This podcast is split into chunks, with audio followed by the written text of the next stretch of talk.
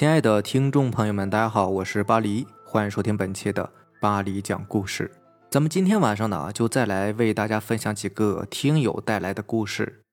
第一个听友的名字叫做 i n g。巴黎你好，我是一名在校的高中生，我听你的故事挺久的了。一开始呢，只是为了打发上课睡觉，因为我是体育生，平时最讨厌的就是上课了。我想把我的故事分享一下。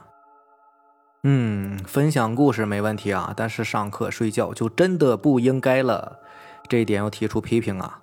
本来体育生文化课就少，对吧？好不容易上节课就别睡觉了呀。在我们家乡这边呢，有一个习惯，就是一个小孩出生之后，家长都会给孩子算命，就可以大概算出日后会遇到什么样的劫难，比如说小心溺水之类的。如果算命先生说，这个人八字很弱，还要在观音菩萨那边记名，一直到十八岁都不能吃狗肉什么的。当然还有一些其他的忌口，我只记得有狗肉。我出生的时候呢，我爸妈也给我算了命。听我妈说呢，我这个人八字很毒的，而且我还是女孩子，我家里面不能有比我大的，也不能有比我小的。说白了就是最好是独生子女，不然的话我们会相克的。但是很不巧，我还有一个哥哥，是个男孩，属虎的。而且我在我们这个大家庭里呢，算是最小的了。我之前呢，也只是随便听听，并没有把算命先生的话当一回事儿。直到后面我堂姐去世，我才又想起来这个事情。我有两个堂姐，大堂姐跟我们住的比较近，所以走动的也很近的。小堂姐家呢，住的比较远，一般也很少见面。我想，可能也就是这个关系吧。大堂姐就出了事情。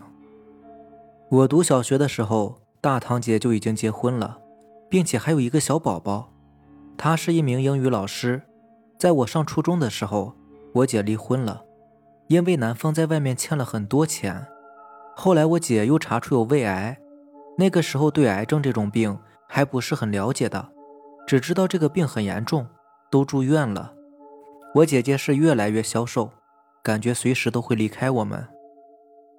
我奶奶和姐姐都是信耶稣的，我姐姐就跟奶奶说：“别担心，我会上天堂的。”一次放学回来的时候，我听到奶奶在哭，我就知道可能出事了。那天泪水止不住的流，刚好那天也下了一天的雨。后来我听我妈妈他们聊天的时候说，姐姐走了之后的一个晚上。我姐姐的儿子突然起来，趴在窗户上叫妈妈。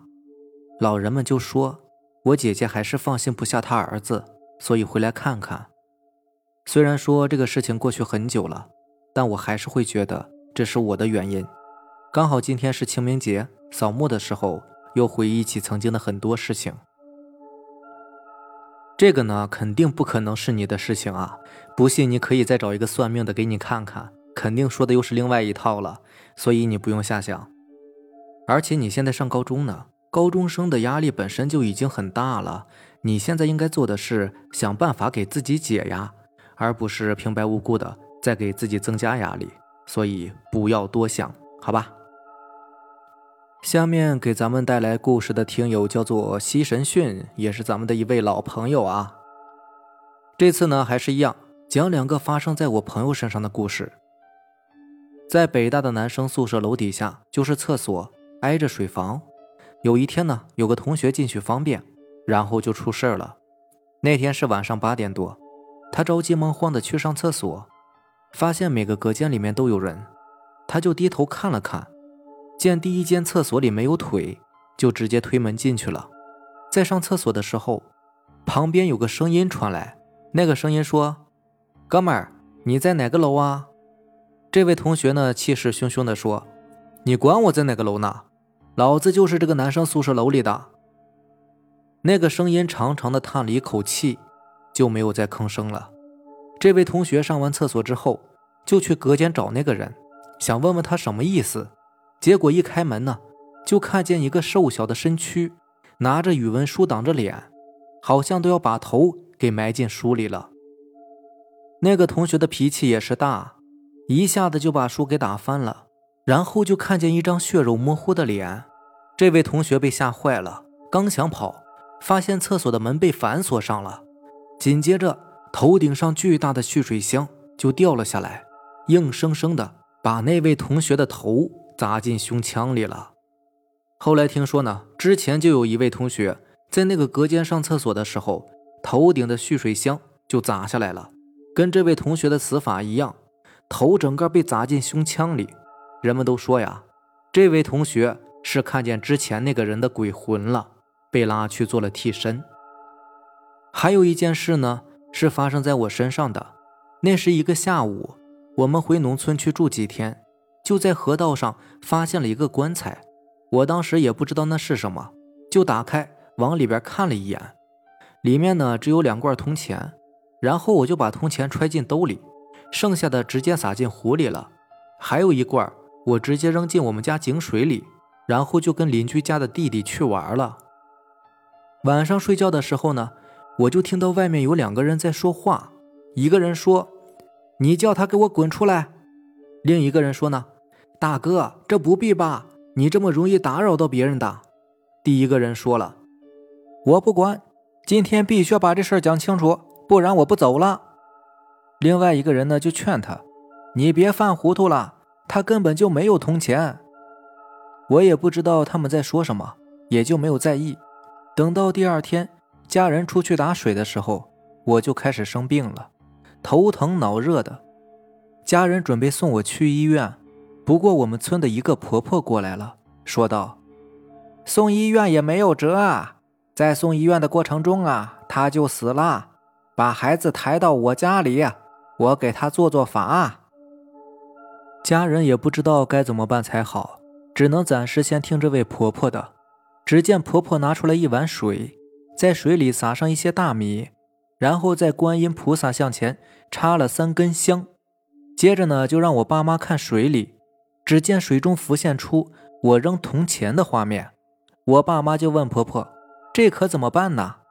婆婆就说：“你们去把铜钱全都捞回来，然后再重新做口棺材，放到小河边上。”这样那个鬼呀就不会出来害人啦。听完之后，我爸妈呢就找来一个水泵，把整个池塘都抽干了，然后将里面的铜钱全都捡出来了。正要去抽井水的时候，婆婆就叫住了爸妈，说把刚才进村的那件衣服给她。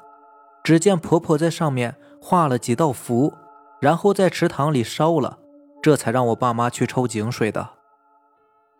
最后两罐铜钱全都找到了，然后又买了一个红木棺材，把两罐铜钱撒在棺材里，接着把棺材放到小河边等做完这一切，婆婆就说：“好啦，里面的鬼啊不会再出来害人啦，回去给他多喝点热水，现在也就是感冒了。”后来我听婆婆讲，那口棺材里装的是村干部的一个儿子。晚上回家的时候遭遇抢劫，他就往自己家里跑，跑着跑着就被石头给绊倒了，一头插在竹笋上，死的那叫一个惨呐！而且尸体是在两个星期后被发现的，是一个大娘去河里边洗衣服，半路上看见尸体的，当时已经腐烂了，村民们将他草草下葬。那两罐铜钱，应该就是为了镇住那里面的鬼吧。咱们这位听友呢，昨天是过生日啊，也就是清明节的时候，祝你生日快乐。本来呢，这个节目应该是昨天发的，刚好是赶上他生日的时候，但是清明节嘛，然后我也是在老家啊，昨天还有点忙，所以就耽搁了。下面这位听友名字叫做霸气女帝。医院里呢有一个恐怖的传说，说太平间里的尸体。会抢夺活人的心脏，想借此复活。传说呢是源自于一个女人和丈夫吵架，女人怀疑丈夫爱上了别人，于是一气之下夺门而出，开车驶上高速，准备回娘家。突然，对面一辆车子失控，越过护栏就迎面驶来，两辆车撞在一起，翻滚了好几圈，才从空中掉下来。迅速赶到的救护车。把他送往了医院，女人的伤十分的严重，心脏受损。救援人员赶到时，女人只剩下一些微弱的呼吸。医生经过一轮抢救，最终给她做了心脏移植手术，而她也顽强的支撑了下来。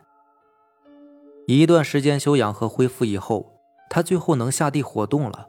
不久就出了院，心脏和自己呢没有任何的排斥，所有的功能都正常。她算是捡回了一条命，家人们也都很开心。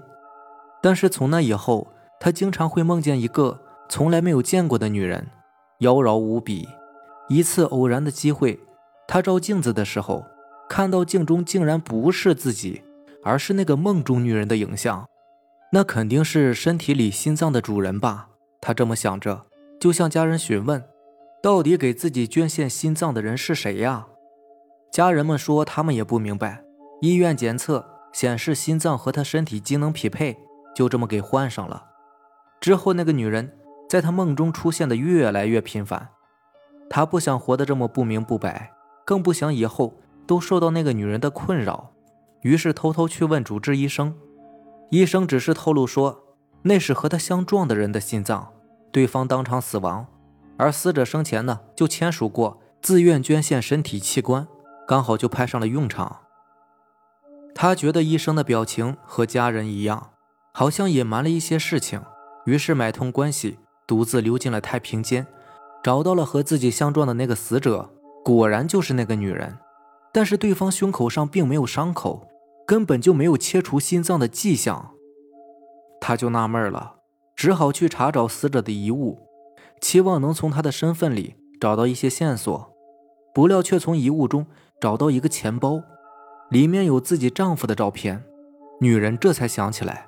这段时间都没有见到丈夫啊，于是她立刻给丈夫打电话，没有人接听，又挨个打给丈夫的朋友，最终朋友告诉她，她丈夫得知她出车祸快要死了，就把自己的心脏献给了她。她最后终于明白了一切，自己的丈夫确实是爱上了别人，正是与自己撞车的那个女人。不过很可惜，那个女人死了。丈夫得知这一切之后。也不想苟活，于是决定结束自己的生命。而丈夫的心脏恰好又与妻子匹配，便以所谓的爱的名义，将心脏献给了名义上爱着的妻子。至于妻子为什么会见到那个死去的女人，那是因为那个心脏里装的满满都是她呀。妻子得知这一切之后，内心十分复杂。